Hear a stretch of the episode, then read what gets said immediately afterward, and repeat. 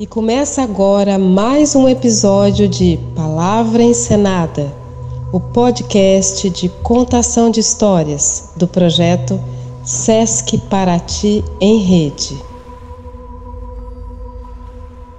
Olá, meu nome é Lute Estrela, moro em Paraty já há alguns anos. Sou comunicadora, arte educadora, dançarina, atriz e me encanta contar histórias.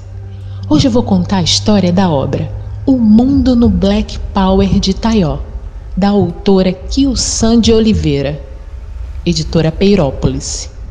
Então vamos? Boa escuta! Taió tem seis anos. É uma menina de beleza rara. Encantadora, sua alegria contagia a todos que perto dela ficam. Seu rosto parece uma moldura de valor, que destaca belezas infinitas. Seus olhos são negros, tão negros como as mais escuras e belas noites que do alto miram com ternura qualquer ser vivo. Do fundo desses olhos escuros saem faíscas de um brilho que só as estrelas são capazes de emitir. Seu nariz parece uma larga e valiosa pepita de ouro.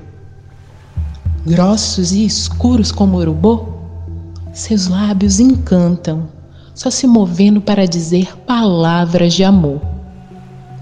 Sobre a cabeça, a parte do corpo de que ela mais gosta ostenta seu enorme cabelo crespo, sempre com um penteado chamado Black Power. Seu penteado faz o maior sucesso, porque Taió costuma escolher os enfeites mais divertidos. Mamãe, hoje eu quero o meu Black Power repleto de florzinhas. E lá se põe a mãe a procurar florzinhas para enfeitar o penteado da filha. Mamãe, hoje eu quero meu Black Power repleto de borboletinhas. E lá se põe a mãe a procurar borboletinhas para enfeitar o penteado da filha. Mamãe, hoje eu quero meu Black Power com uma tiarinha de tranças feitas com fios de lã coloridos arrematada com uma linda flor. E lá se põe a mãe a trançar seus cabelos com fios de lã, para enfeitá-los com uma belíssima flor colorida. O Black Power de Taió é enorme, do tamanho da sua imaginação. Ela ama tantos bichos, a natureza, os alimentos, as pessoas e os planetas que, por vezes, projeta todo esse universo em seu penteado. Bem-humorada, quando seus colegas de classe dizem que seu cabelo é ruim, ela responde: Meu cabelo é muito bom, porque é fofo, lindo e cheiroso. Vocês estão com dor de cotovelo, porque não podem carregar o mundo nos cabelos como eu posso. Quando retorna para casa pensativa com toda a falta de gentileza de seus colegas, Taió projeta em seu penteado, mesmo sem se dar conta disso, todas as memórias do sequestro dos africanos e das africanas, sua vinda força para o Brasil nos navios negreiros, os grilhões e correntes que aprisionavam seus corpos. Tudo isso está bem guardadinho lá no fundo da sua alma.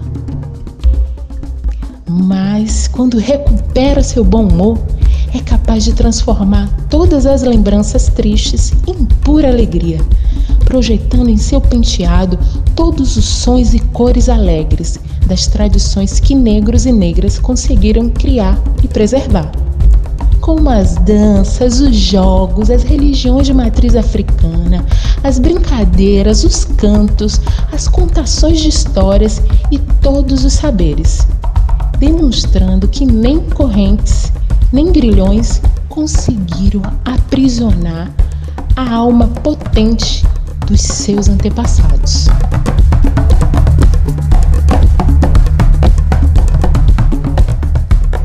Incrível mesmo é Taió. Nem enquanto dorme, seu penteado fica desabitado.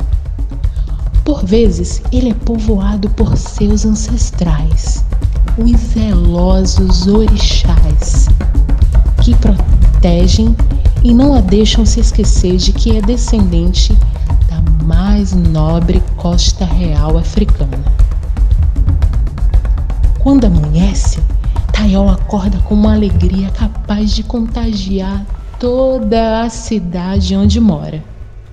Seu corpo se ilumina. Olha para sua mãe, linda como ela, e tem certeza que nasceu mesmo de uma rainha. Assim faz Tael. Todas as manhãs ela se levanta da cama com a certeza de que é uma princesa. E como de costume, projeta em seu penteado a mais exuberante coroa de palha da costa, búzios e ouro. Taió é o que todas as outras meninas como elas são, princesas que vivem a carregar sobre os seus penteados suas coroas reais, mesmo que não as vejam quando estão acordadas.